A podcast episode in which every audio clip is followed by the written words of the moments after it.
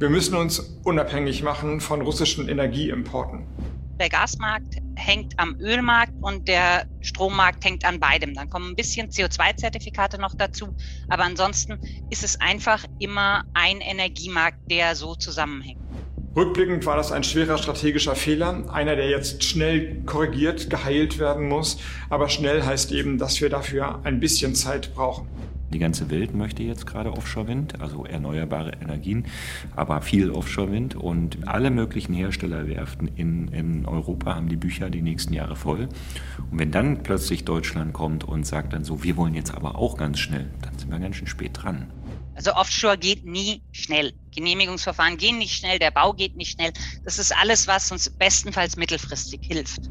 Ja, wenn wir auf den urbanen Raum gucken, dann reden wir natürlich über das Thema Solarenergienutzung und wenn wir über Strom reden, reden wir über Photovoltaik. Wenn wir über den Ausbau sprechen, dann müssen wir darüber nachdenken, dass wir für den Ausbau Menschen brauchen, die das Ganze machen. Das ist also wirklich am Rande dessen, was man sich augenblicklich vorstellen kann. Aber es ist auch klar, dass die äh, Energiewende ganz zentral daran hängt, dass wir diese Ziele auch tatsächlich erreichen.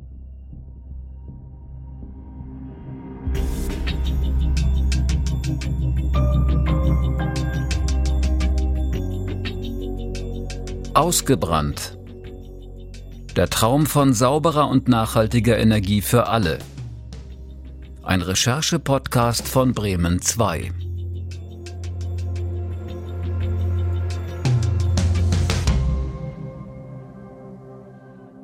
Hallo, ich bin Lisa Röhling, ich bin Reporterin bei Bremen 2 und ich darf euch heute durch diesen Schwerpunkt-Podcast von Bremen 2 begleiten.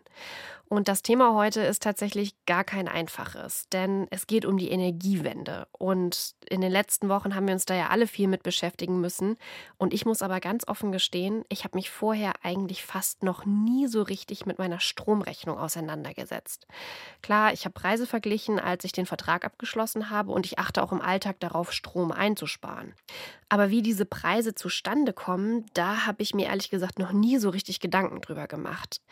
Und genau das hat sich in den vergangenen Monaten geändert. Denn Ende des vergangenen Jahres ist bei mir ein Brief ins Haus geflattert. Mein Stromanbieter hat gekündigt, die Preise seien nicht mehr zu halten, die Kosten seien massiv gestiegen. Deswegen äh, könne man so nicht weitermachen. Das hat zahlreiche Familien vor echte Probleme gestellt, ihre Rechnungen zu bezahlen, denn viele mussten dann wie ich den Anbieter wechseln, mussten auf einmal höhere Gebühren zahlen und hatten wirklich, wirklich heftige Probleme. Und dann kam noch der 24. Februar. Russland hat eine große Offensive gegen die Ukraine gestartet. Seit der vorigen Nacht rücken Truppen auf mehrere Landesteile vor, nicht nur in die umkämpften Separatistengebiete im Osten. Da war die Welt auf einmal eine ganz andere. Es gab einen Krieg in Europa. Aber seitdem gibt es halt auch eine Debatte darüber, woher wir eigentlich unseren Strom und unser Gas beziehen, weil das alles irgendwie von Russland abhängig ist. Und das ist ein ziemliches Problem, weil wir damit eigentlich gerade den russischen Angriffskrieg so ein bisschen mitbezahlen. Und auf einmal sind da jetzt ganz viele Themen ganz eng miteinander verzahnt. Klimakrise, Krieg, unabhängige Energieversorgung, bezahlbare Energieversorgung auch. Und die große Frage ist, wie kann Deutschland eigentlich eine unabhängige Stromversorgung ohne fossile Brennstoffe schaffen? Und was kann eigentlich der Nordwesten, also unsere Region hier, dazu beitragen?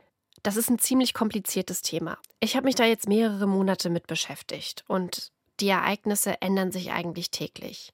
Eben nicht nur der Angriffskrieg in der Ukraine, sondern auch, wie die Bundesregierung mit diesem Thema erneuerbare Energien eigentlich umgeht. Bundeswirtschaftsminister Robert Habeck reist ja gerade viel ins Ausland, um in Sachen Energieversorgung eben neue Wege zu gehen. Das heißt, es ist gar nicht so einfach, sich damit zu beschäftigen und wirklich einen Überblick hinzubekommen. Die großen Fragen für mich waren, wie kann man diese erneuerbaren Energien jetzt eigentlich auf die Strecke bringen? Was sind da eigentlich die großen Probleme? Und wie ist eigentlich unsere Region, also Niedersachsen, Bremen, wie sind die eigentlich aufgestellt bei den erneuerbaren Energien? Ich warne schon mal vor, ganz einfach ist das Ganze nicht aber ich versuche euch so gut wie möglich an die Hand zu nehmen. Also, los geht's. Gehen wir erstmal ein paar Wochen zurück, kurz nach dem Beginn des Ukraine-Krieges. Da hat sich Bundeswirtschaftsminister Robert Habeck bei Instagram an die Bürgerinnen und Bürger gewandt. Deutschland hat eine Aufgabe. Wir müssen uns unabhängig machen von russischen Energieimporten. Und das Gegenteil ist in der Vergangenheit passiert. In den letzten Jahren und Jahrzehnten hat Deutschland es als bewusste Strategie verfolgt, sich immer abhängiger zu machen von russischen Energieexporten, also das, was wir zu uns bringen, aus Russland raus. Und zwar in allen drei Bereichen Gas, Öl und Kohle. Rückblickend war das ein schwerer strategischer Fehler, einer, der jetzt schnell korrigiert, geheilt werden muss. Aber schnell heißt eben, dass wir dafür ein bisschen Zeit brauchen. Da wurde viel darüber diskutiert, wie Habeck denn jetzt weiter vorgeht, mit welchen Ländern er jetzt gerade darüber debattiert, ob man eventuell Gaslieferungen bekommt. Darum soll es hier im Podcast aber jetzt gar nicht gehen, sondern wir wollen wirklich darauf gucken, was er über erneuerbare Energien sagt. Denn Robert Habeck war es auch, der Anfang des Jahres ziemlich auf die Tube gedrückt hat, was Erneuerbare angeht. Er hat nämlich gesagt, jetzt muss der Ausbau richtig vorangehen, hat ziemlich steile Ziele bis 2030 gesteckt. Und die sollen jetzt auch wirklich schnell umgesetzt werden. Das Ganze heißt jetzt Osterpaket und kommt jetzt ins Kabinett und dann in den Bundestag.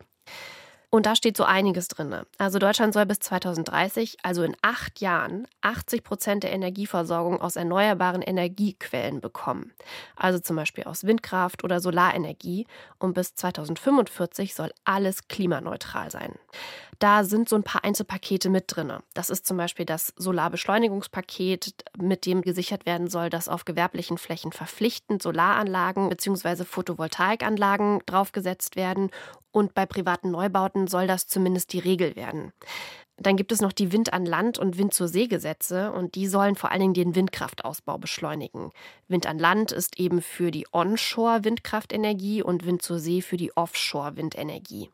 Und in diesen Gesetzen soll gesichert werden, dass mehr Flächen erschlossen werden, wo dann auch tatsächlich Windanlagen gebaut werden können und dass auch zum Beispiel bisherige Abstandsregeln oder Genehmigungsverfahren neu gedacht werden. Auch wenn da jetzt schon zumindest ein gesteckter Rahmen drin ist, ist das ein ziemlich sportliches Ziel, weil wir in so ziemlich allen Ausbauzielen der vergangenen Jahre wirklich ganz massiv hinterherhinken. In der Windkraft an Land zum Beispiel haben wir gerade mal 54 Gigawatt gebaut. Auf dem Meer sind es 7 Gigawatt. Und mit dem neuen Gesetz soll es bis 2030 jetzt 71 Gigawatt an Land geben und 20 Gigawatt auf See. Das heißt zum Beispiel auf See, dass da wirklich fast mehr als das Doppelte mehr dazu gebaut werden soll. Und auch an Land kommt eigentlich nochmal die Hälfte dazu. Das muss man insofern ins Verhältnis setzen, weil im Moment Deutschland eigentlich noch ziemlich von Russland abhängig ist. 55 Prozent des Gases in Deutschland kommt momentan aus Russland. Deshalb ist auch der Strom gerade so teuer. Denn eigentlich hängen die Preise total eng zusammen. Das hat sich mir erstmal gar nicht erschlossen, weil ich dachte, naja, was hat denn Gas und Öl und Kohle eigentlich mit meinem Strom zu tun? Und deswegen habe ich bei Bärbel Heidebruck angefragt. Sie ist Vertreterin des Landesverbandes Erneuerbare Energien Bremen und Niedersachsen und hat sich natürlich total intensiv mit diesem Thema auseinandergesetzt.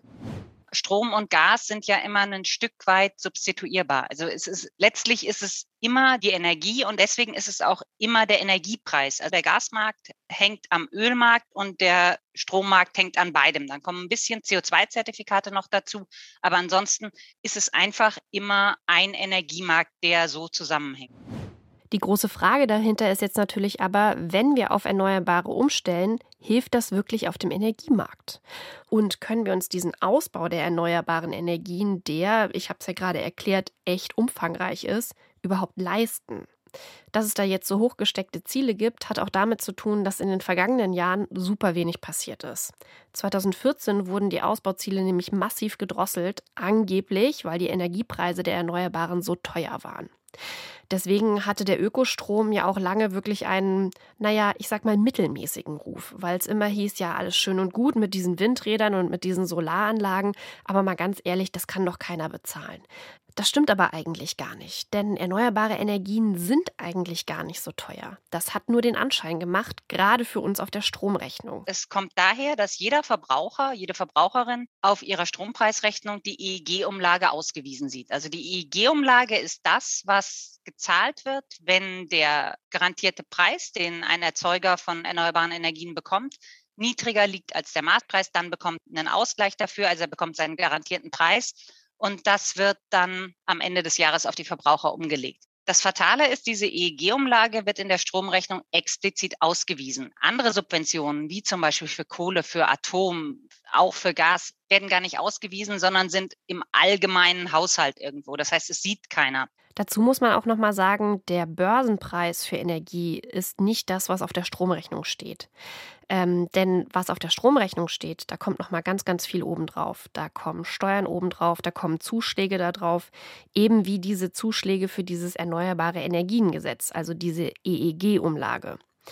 Und eigentlich sind die Energiepreise wirklich nur ein kleiner Teil des Strompreises. Deswegen hat der Staat ja auch jetzt gerade so viel Macht, da an den richtigen Rädchen zu drehen. Aber der Reihe nach sind die Erneuerbaren jetzt die preiswerte Alternative zu Gas, Öl, Kohle, fossilen Brennstoffen? Dazu habe ich Andreas Löschel gefragt. Der ist Ökonom an der Ruhr-Uni Bochum und hat sich extrem viel mit erneuerbaren Energien, mit nachhaltigen Energien und mit der Energiewende beschäftigt. Wenn wir mehr Erneuerbare haben, dann brauchen wir eben teilweise diese Kraftwerke nicht mehr. Und damit äh, schieben wir die sozusagen aus dem Markt raus und äh, haben dann eben die effizienteren Kraftwerke drin und äh, entsprechend sind dann auch die Preise niedriger, weil eben die fossilen Preise weniger durchschlagen. Und bei den heutigen Verhältnissen, sagt er, sind die Erneuerbaren total wettbewerbsfähig. Aber egal wie wettbewerbsfähig sie sind, es sind ja immer noch ziemlich sportliche Ziele von Robert Habeck, die er da bis 2030 ausgebaut haben will. Ich erinnere nochmal, in acht Jahren. Das ist also wirklich am Rande dessen, was man sich augenblicklich vorstellen kann. Aber es ist auch klar, dass die äh, Energiewende ganz zentral dran hängt, dass wir diese Ziele auch tatsächlich erreichen. Deswegen ist es, glaube ich, jetzt so wichtig, auch in den bevorstehenden Paketen, die geschnürt werden, zu überlegen, wie kann es denn gelingen, diese großen Ausbaupläne zu realisieren. Und genau das ist jetzt die ganz große Frage.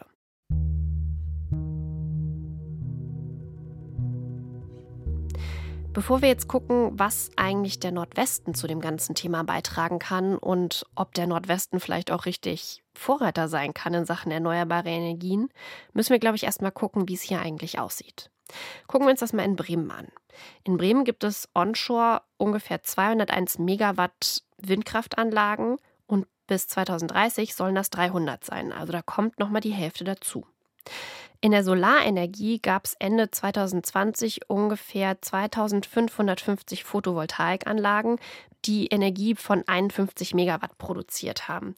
Und jetzt kommt's, bis 2030 sollen das 500 Megawatt sein, also ungefähr das Zehnfache.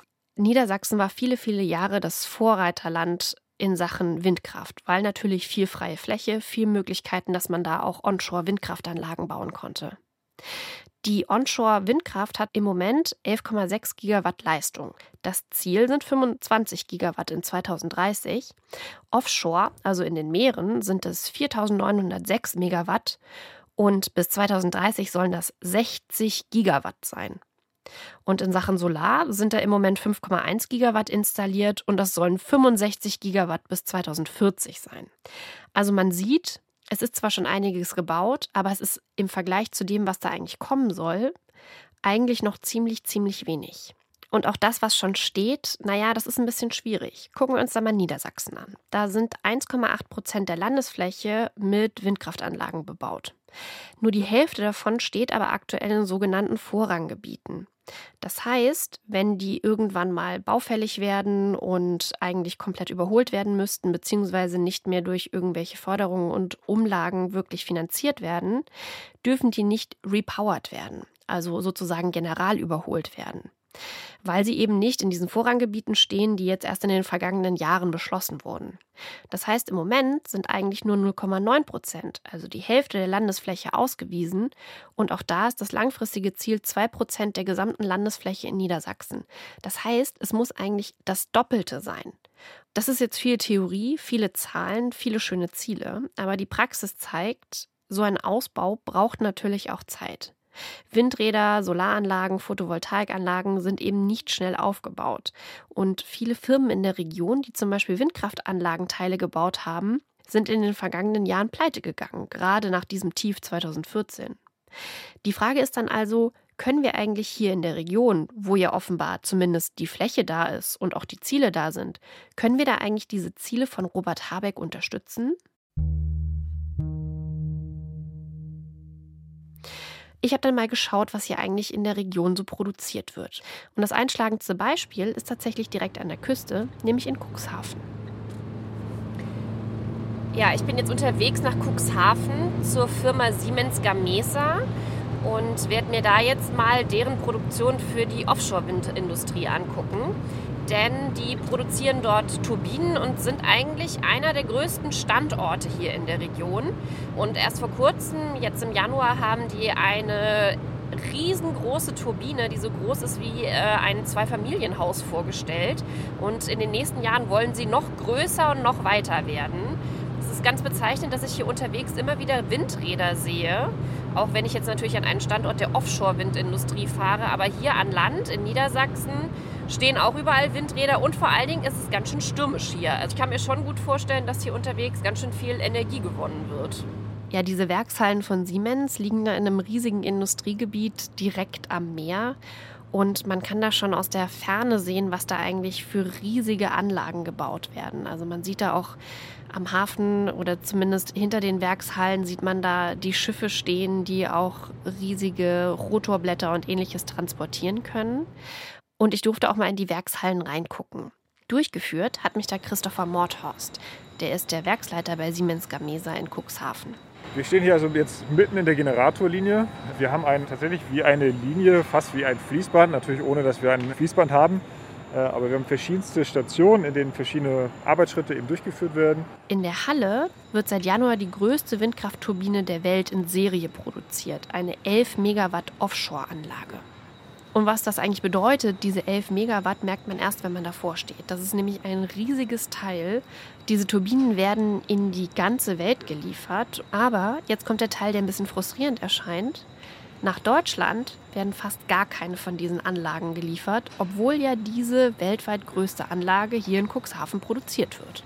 Wir haben Kunden in England vor allen Dingen, Benelux-Staaten, aber auch Taiwan, USA haben wir beliefert. In den vergangenen Jahren ist der Standort da immer größer geworden. Das ging mit 7 Megawatt Anlagen los und perspektivisch wird hier wohl auch mal irgendwann eine 14 Megawatt Anlage gebaut. Also man sieht, in Deutschland tut sich was. Die Technik ist da, das Wissen ist da und es kann eigentlich weiterentwickelt werden. Aber eigentlich komisch, oder? Dass davon nichts nach Deutschland geliefert wird. Aber das hat eben alles mit diesem Tief von 2014 zu tun. Deutschland wollte keine Windkraft mehr. Und dann haben sich halt die Betriebe, wie eben auch Siemens Gamesa, in andere Länder orientiert. Wir haben das erste Projekt wieder für Deutschland, was jetzt kommt, aber wir hatten das die letzten zwei Jahre im Prinzip nichts, was wir in Deutschland gemacht haben. Das heißt, äh, da kommen wir jetzt erst so langsam wieder raus äh, aus dem Loch, was wir, was wir in Deutschland hatten. So, jetzt will ja Deutschland aber wieder. Deutschland will jetzt Windkraft, Deutschland will Erneuerbare ausbauen und Deutschland will endlich nach vorne kommen. Aber solche Firmen wie Siemens zum Beispiel sind für die kommenden Jahre total ausgelastet mit internationalen Aufträgen. Das heißt, ist ja schön und gut, wenn es Ziele bis 2030 gibt, aber die haben ihre Auftragsbücher erstmal voll. Wir sind momentan glücklicherweise ja nicht so abhängig von Deutschland. Und das haben total viele Firmen gemacht. Nach dieser Flaute 2014 haben sie sich eben international ausgerichtet. Dieser Eindruck, den man eigentlich in ganz Norddeutschland hatte, dass in den letzten Jahren zwar viel von irgendwelchen Firmenpleiten berichtet wurde, aber dieser Eindruck, dass alle Firmen weg sind, stimmt halt einfach nicht, denn sie sind da, sie liefern halt einfach nur nicht nach Deutschland. Die Frage ist also, wie sehen das die Firmen eigentlich? Kann das Ziel der Bundesregierung bis 2030 eigentlich gelingen? Wir haben jetzt ungefähr 8 Gigawatt an Offshore-Strom installiert in der Nordsee und Ostsee. Herr Habeck stellt sich vor, dass wir bis 2030 zusätzliche 22 Gigawatt installieren, äh, um auf diese 30 Gigawatt zu kommen. Äh, das sind alleine für uns, wenn das über 1000 Anlagen, abhängig davon, welche Größe man dann installieren würde und würde diesen Standort für mehrere Jahre auslasten. Das muss man sich mal überlegen. 1000 Anlagen. Und wenn Sie jetzt schon alleine für die nächsten Jahre sowieso Aufträge haben, wäre die Frage, ob Sie dann überhaupt zu dieser großen Energiewende in Deutschland beitragen können. Denn nicht nur Siemens ist total ausgelastet, auch die Zulieferungsindustrie insgesamt. Denn natürlich hat nicht nur Deutschland verstanden, dass die Energiewende jetzt sein muss und nicht erst seit diesem Jahr sein muss. Und deswegen gibt es immer mehr Aufträge und immer weniger Auftragnehmer. Für die Firmenvertreter ist dieses Osterpaket, was da jetzt beschlossen wird, schon so ein bisschen so ein Wendepunkt. Aber Christopher Mordhorst sagt zum Beispiel, wenn Sie das jetzt ernst meinen, dann müssen Sie das jetzt auch wirklich richtig anpacken. Also das heißt, dieses Osterpaket muss jetzt auch wirklich schnell kommen und es muss dann auch schnell umgesetzt werden. Grundlegend ist Planungssicherheit natürlich wichtig, also dass die, die Beschlüsse, die jetzt gemacht werden, dann auch eben halten. Da braucht man natürlich Planungssicherheit, um dann eben jetzt auch, wenn wir dann das, das Ganze anschieben, dann äh, langfristig stabil produzieren können. Ja, und dieses stabil produzieren, das ist so ein Ding. Denn in den vergangenen Jahren sind wirklich viele, viele Windkrafthersteller in der Region pleite gegangen, weil es eben keine Aufträge gab. In Bremerhaven zum Beispiel haben in wenigen Jahren fast alle Windkrafthersteller dicht gemacht. Aber der Eindruck, dass wir jetzt gar nicht mehr genügend Firmen für diesen Ausbau haben, der trügt total. Und deswegen habe ich mich mit Mitgliedern des Branchennetzwerks für die Windenergie, dem WAB, getroffen. Die haben ihren Sitz in Bremerhaven. Die Firmen, die dazugehören, haben alle mit Windkraft zu tun, aber nicht so, wie ich mir das ehrlich gesagt vorher vorgestellt habe. Denn wenn ich an Windkraftfirmen denke, dann denke ich an Rotorblattproduzenten, an Turbinenproduzenten, aber eigentlich auch nicht an sehr viel mehr. Aber Windkraftbranche oder Windenergiebranche heißt eigentlich, das sind auch Firmen, die zum Beispiel Sicherheitsschulungen für das Personal anbieten, das da auf die Plattformen geht und mit den Windkraftanlagen zu tun hat. Oder das sind auch Ingenieursfirmen, die die Anlagen warten. Oder das sind auch ganze Forschungsbereiche, die immer noch hier angesiedelt sind und eben dafür sorgen, dass es größere, dass es effizientere und bessere Windkraftanlagen gibt.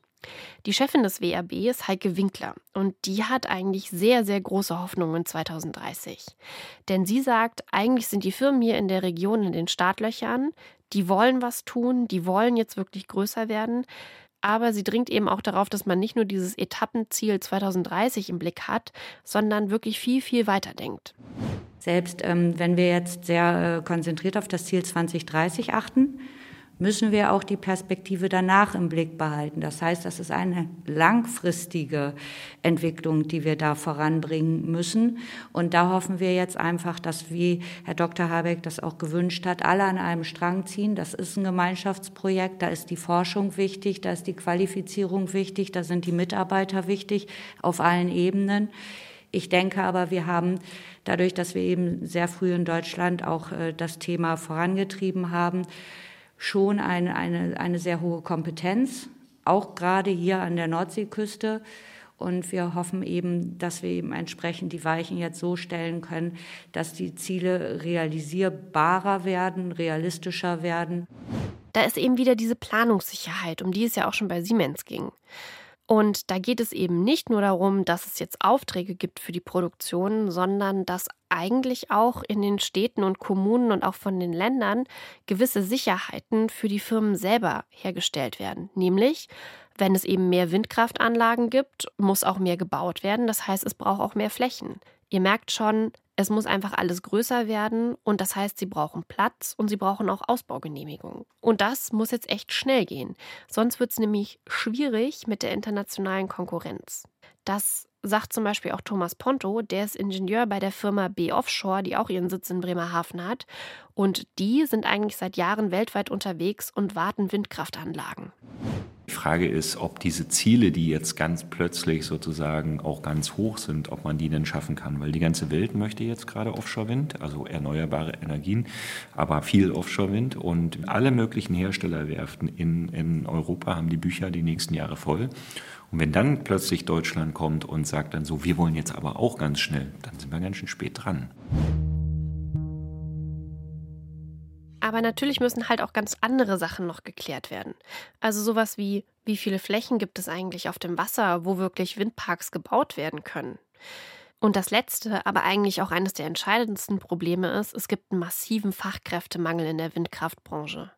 Denn, da sind wir wieder bei 2014, nachdem eben diese politische Förderung der Windkraft total eingebrochen ist oder überhaupt der erneuerbaren Energien, haben sich natürlich immer weniger junge Leute dafür entschieden, in diesem Bereich eine Ausbildung oder ein Studium anzufangen.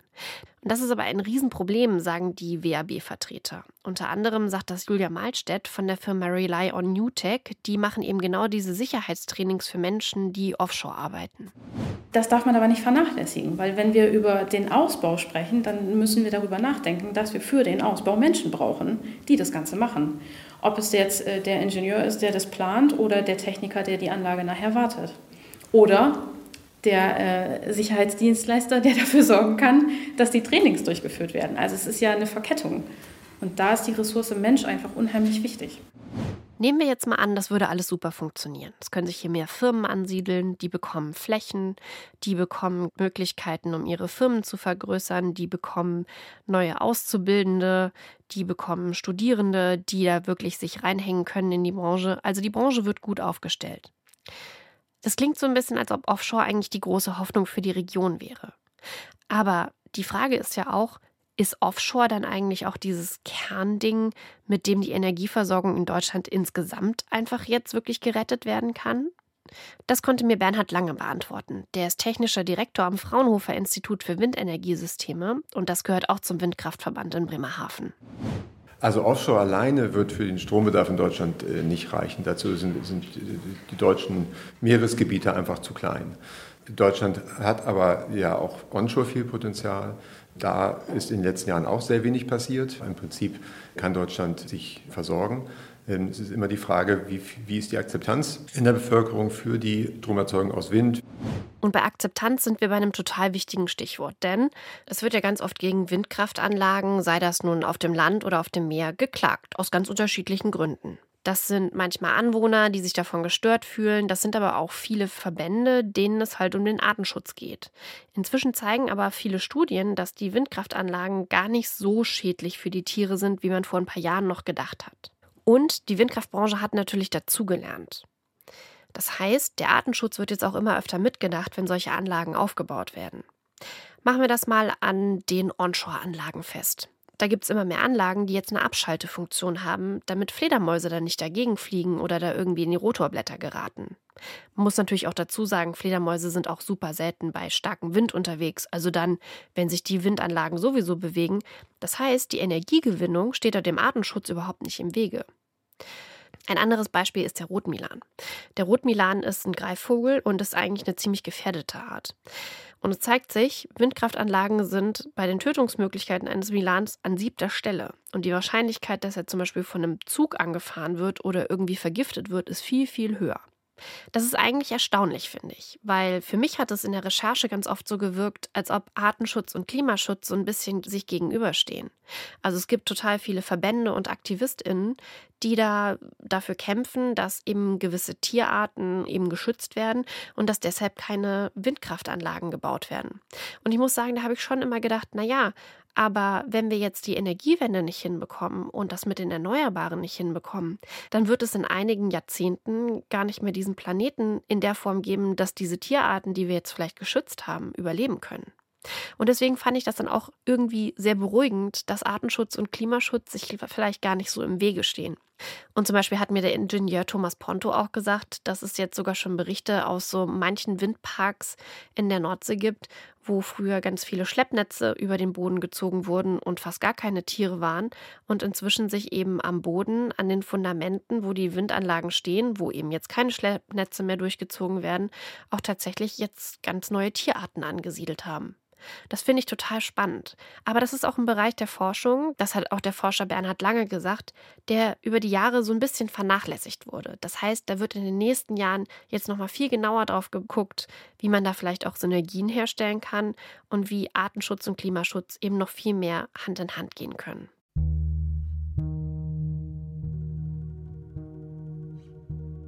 Es gibt aber auch erneuerbare Energien, die werden überhaupt nicht so kritisch gesehen wie die Windkraftanlagen. Denn die Windkraftanlagen, klar, die sind riesengroß, die stehen sehr, sehr deutlich sichtbar in der Landschaft rum oder eben auf dem Meer. Und natürlich, Windkraftanlagen kann man auch nicht überall hinstellen. Wenn ich mir jetzt hier in Bremen überlege, so eine Windkraftanlage mitten auf dem Marktplatz, ja, das ist nicht machbar. Denn Windkraftanlagen sind ja eher was fürs Meer oder fürs flache Land, also zum Beispiel für Niedersachsen für die Städte muss es ja auch irgendwelche Lösungen geben. Und da gibt es tatsächlich auch erneuerbare Energienlösungen, die naja, nicht nur mehr Akzeptanz haben, sondern die natürlich auch total prädestiniert sind, in Städten gebaut zu werden. Ja, wenn wir auf den urbanen Raum gucken, dann reden wir natürlich über das Thema Solarenergienutzung und wenn wir über Strom reden, reden wir über Photovoltaik. Das ist Martin Grochol. Er ist der Geschäftsführer der Bremer Klimaschutzagentur Energiekonsens und die beschäftigen sich eigentlich mit vielen Themen, aber vor allen Dingen mit der Reduktion von CO2. Und er sagt zum Beispiel in Sachen Solarenergie und Photovoltaik, kann Bremen noch viel, viel mehr tun. Da haben wir unglaublich große Potenziale noch in Bremen. Man braucht nur einmal irgendwie aus dem Fenster zu gucken von einem höheren Gebäude. Dann sieht man, wo überall freie Flächen sind, ob das auf Wirtschaftsgebäuden, auf Gewerbehallen, auf Parkhäusern, aber auch auf ganz vielen privaten Hausdächern ist. Und da gibt es viele freie Flächen, die eigentlich danach schreien, endlich mit PV-Modulen belegt zu werden. Energiekonsens hat seinen Sitz tatsächlich unweit des Bremer Marktplatzes in einem Dachgeschoss. Und wenn man da auf den Balkon tritt und dann mal wirklich über die Stadt guckt, merkt man, super viele Dachziegeln, wenig Photovoltaikanlagen, also wirklich viel Potenzial. Es gibt natürlich schon einige Photovoltaikanlagen. Wir haben eine installierte PV-Leistung in der Stadt Bremen von etwa 49.000 Kilowatt Peak. Wir haben ein Potenzial oder eine Notwendigkeit eines Ausbaus von 1000 Megawatt.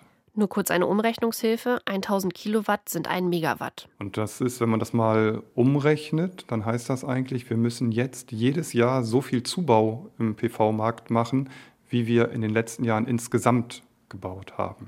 Dann kommen wir in den nächsten 20 Jahren, wenn wir jetzt nochmal irgendwie bis 2040 grob rechnen, auf diese Zielzahl, die man eigentlich bräuchte. Um mal zu zeigen, was solche Solaranlagen eigentlich wirklich können, habe ich Martin Grochol mal um ein Beispiel gebeten. Nämlich, wie viele Solaranlagen bräuchte es eigentlich, um die gleiche Leistung wie ein Kohlekraftwerk zu haben? Zum Beispiel wie das, das jetzt gerade im Hafen in Bremen steht, aber jetzt bald abgeschaltet wird. Und er sagt, wenn wir nur 20 Prozent des Dachpotenzials ausschöpfen würden, das sind 14 Millionen Quadratmeter, dann könnten wir 415 Megawatt aufs Dach bringen und schwupps hätten wir so ein Kohlekraftwerk eigentlich auf den Dächern verteilt. Aktuell, sagt er, das merken sie in ihrer Agentur, sind total viele Leute bereit, Solaranlagen zu installieren. Und im Moment gibt es in Bremen ja auch einen Zuschuss für Privatleute, damit sie sich solche PV-Module auf dem Balkon installieren können. Stecker-PVs heißen die. Es gibt aber auch sowas wie Bürgersolaranlagen, wo über Fondslösungen solche Anlagen eben auf die Dächer gebracht werden oder Contracting-Modelle. Das heißt, da baut jemand auf einem Dach eine Anlage und zahlt eine Dachpacht, hat aber selber die Einnahmen aus der Solarenergie. Also man merkt, es gibt total viele Möglichkeiten, solche Solarpanels aufs Dach zu bringen. Und, das kommt eben noch dazu, die Solarenergie hat längst nicht die gleichen Imageprobleme wie zum Beispiel die Windkraft. Das ist nochmal ein anderes Thema, wenn es nicht um Dächer geht, sondern wenn es um Freiflächen geht. Also zum Beispiel, wenn da irgendwelche Äcker, Wiesen oder ähnliches für draufgehen würden. Und die neue Gesetzgebung soll jetzt eben auch dafür weniger Hemmnisse sorgen. Bauhemmnisse sollen aus dem Weg geräumt werden und die Verfahren sollen auch schneller werden. Aber auch hier ist das Problem, die Wirtschaft muss das auch können, wie bei der Windkraft.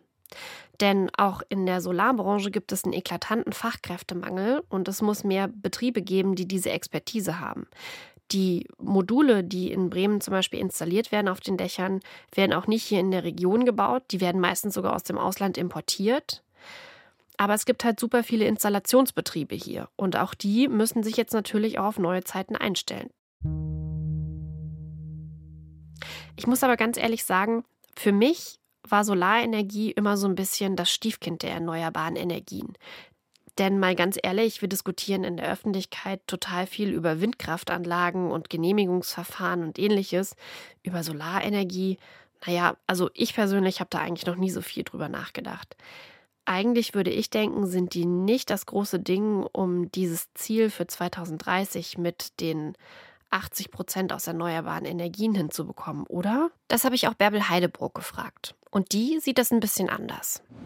Also ich glaube, wir haben uns auch in Bezug auf die erneuerbaren Energien in den letzten Jahren so einen Luxus geleistet. Also wir haben gesagt, auch wenn es irgendeine Situation gibt, wo ich vielleicht nicht produzieren will oder wo es vielleicht ein bisschen unbequem ist einzuspeisen, weil ich da kreativere Lösungen brauche, da haben wir gesagt, naja, dann verzichten wir auf die Nutzung. Und das können wir uns, glaube ich, überhaupt nicht mehr leisten. Genauso ist es ja auch so Photovoltaikanlagen auf Dächern. ist extrem schwierig. Man braucht immer bestimmte rechtliche Konstruktionen. Man braucht äh, Personenidentität zwischen dem, der die Anlage betreibt und dem, der den Strom verbraucht und so weiter. Das sind alles sehr komplizierte Regelungen. Ich glaube, wenn wir die einfach ein ganzes Stück weit kappen würden und sagen würden, jawohl, wir wollen anreizen, dass eigentlich auf jedem Dach, wo das irgendwo wirtschaftlich sinnvoll ist und wo das möglich ist, wollen wir, dass Photovoltaik liegt und wir wollen auch, dass die Menschen das dezentral selber verbrauchen, dann könnten wir ein ganzes Stück weiterkommen. Und deswegen habe ich auch Andreas Löschel nochmal gefragt, welche erneuerbare Energiequelle jetzt eigentlich die mit dem größten Potenzial ist. Besonders herausstechen tut tatsächlich die Solarenergie. Also dort möchte man die wirklich größten Sprünge machen von äh, heute etwas über 50 Gigawatt auf 200 Gigawatt bis 2030. Das bedeutet eigentlich, wir müssen um 20 Gigawatt pro Jahr ausbauen. Das sind, so erklärt das Andreas Löschel, 20 große Kohlekraftwerke pro Jahr, die da auf den Dächern eigentlich verbaut werden. Und er meint, Solarenergie ist eben sehr günstig und auch gut realisierbar und es gibt eben weniger Widerstand. Da wird es auch darum gehen, wie kann ich diese Bürgerenergiemodelle, äh, die äh, Mietmodelle hier tatsächlich voranbringen, um diesen, äh, diese großen Ziele, wir hatten noch nie 20 Gigawatt ähm, Solarenergie im Ausbau, das bedeutet eine Vervier- oder Verfünffachung gegenüber dem, was wir in den letzten Jahren haben. Wie kann man das überhaupt hinbekommen?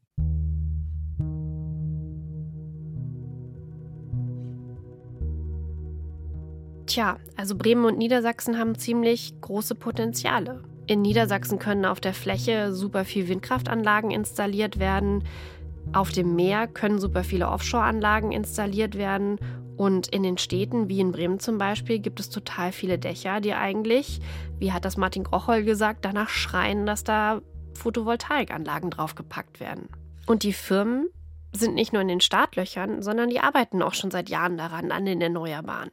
Und ich habe da so den Eindruck, da muss eben Deutschland jetzt einfach hinterherkommen und muss auch sehen, was da für Potenzial in den Regionen ist und wie gut das eigentlich nicht nur für die deutsche Wirtschaft sein kann, sondern eben auch für die Klimakrise.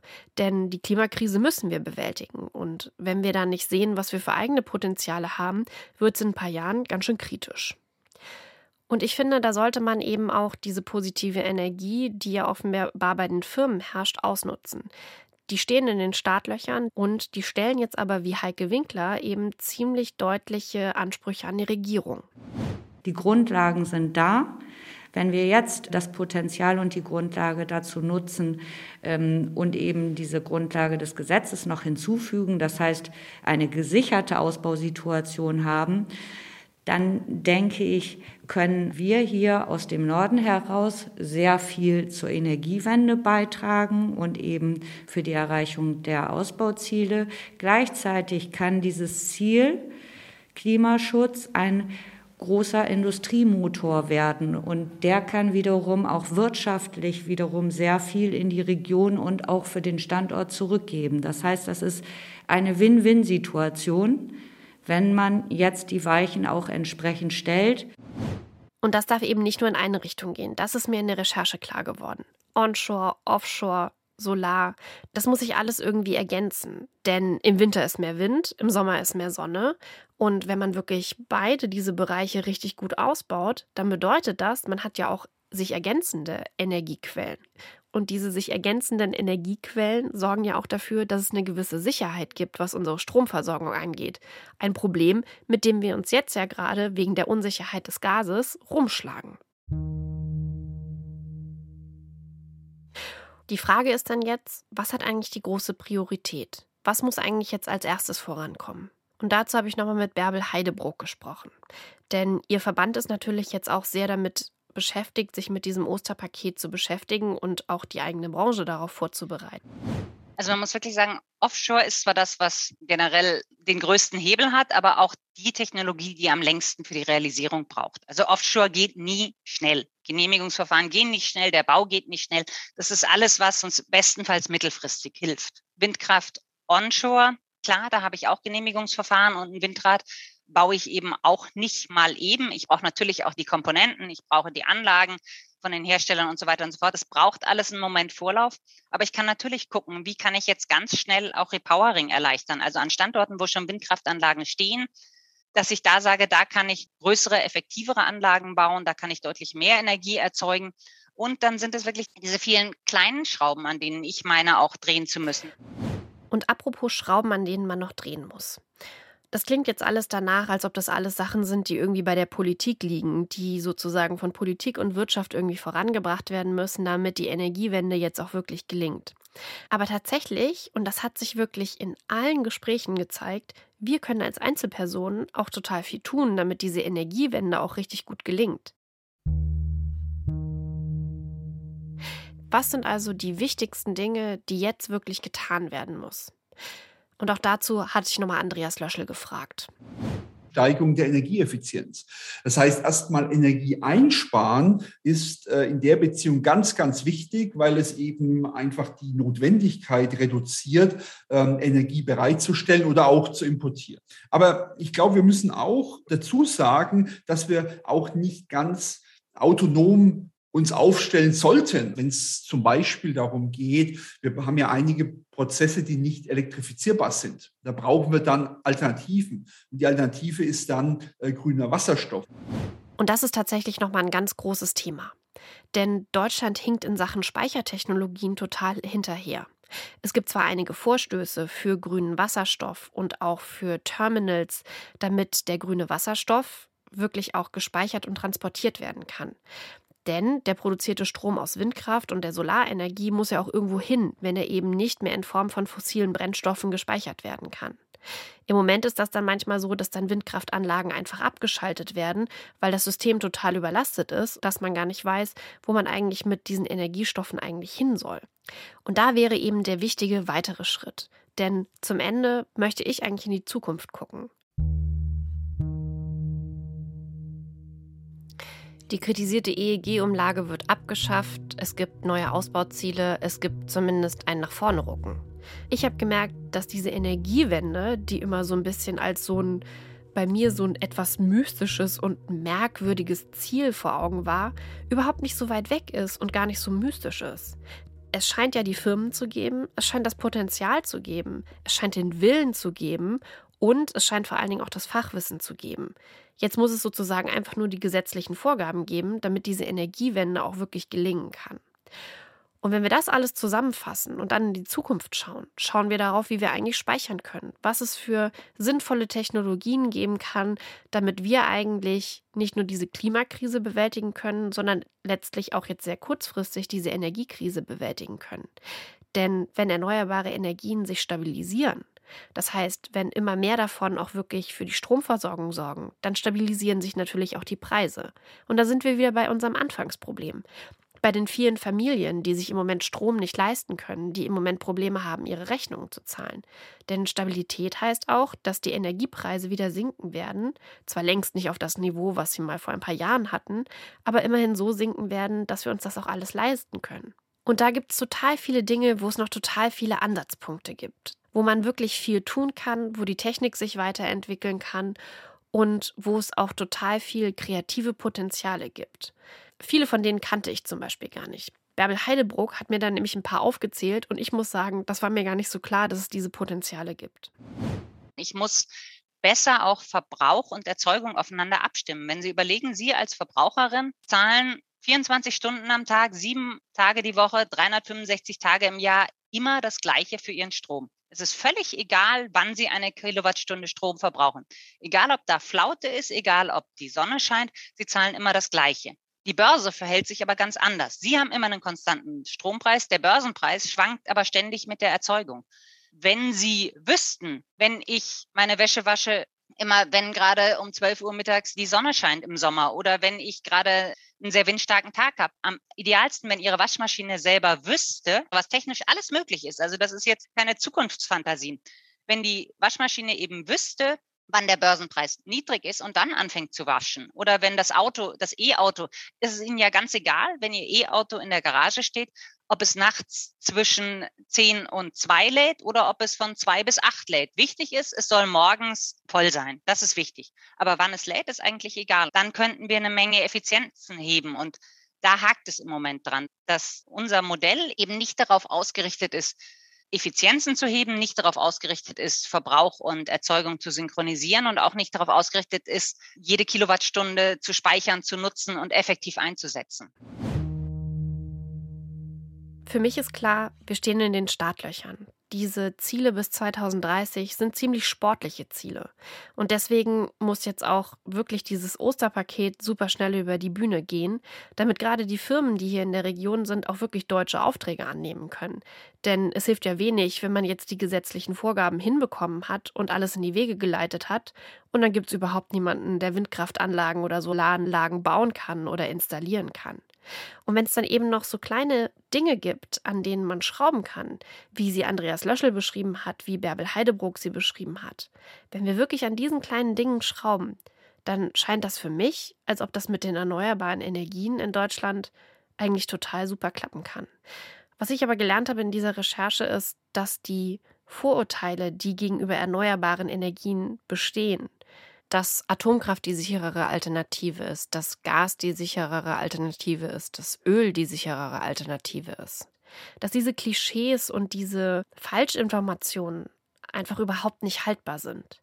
Und natürlich gibt es immer noch die, die die Energiewende für Unsinn halten, die die Klimakrise nicht ernst nehmen und die meinen, dass wir ruhig weiter Gas nutzen sollten, Öl nutzen sollten und uns auf fossile Energiestoffe verlassen sollten. Aber wir haben ja gerade gemerkt, wie abhängig uns das macht. Und ich habe in dieser Recherche gelernt, dass viele der Vorurteile, die es gegen die Erneuerbaren gibt, eigentlich überhaupt nicht stimmen. Natürlich sind es keine kurzfristigen Lösungen. Natürlich muss jetzt darauf geachtet werden, dass die Energieversorgung, bis eben der Ausbau wirklich vorangetrieben ist, wirklich gesichert ist. Aber langfristig kann Deutschland es tatsächlich schaffen, unabhängige und nachhaltige Energie für sich selbst herzustellen. Und das hätte ich ehrlich gesagt zu Beginn dieser Recherche niemals gedacht. Also, es gibt noch viel zu tun, bis wir wirklich ausgebrannt sind, aber nachhaltige Energie kann definitiv aus dem Nordwesten kommen und der Nordwesten kann da sogar eine Vorreiterrolle spielen. Und es gibt natürlich noch total viele andere Potenziale. Es gibt noch total viele andere Nachhaltigkeitsthemen, Energiethemen, wenn es zum Beispiel um das Thema Wärmeversorgung geht. Dieses Thema ist riesengroß und ich habe das Gefühl, ich habe eigentlich nur so ein bisschen an der Oberfläche gekratzt. Aber selbst durch dieses Kratzen an der Oberfläche haben sich so viele neue Erkenntnisse aufgetan.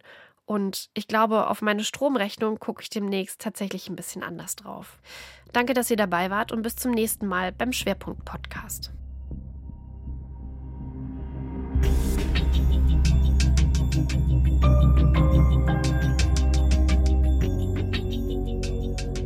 Ausgebrannt der Traum von sauberer und nachhaltiger Energie für alle.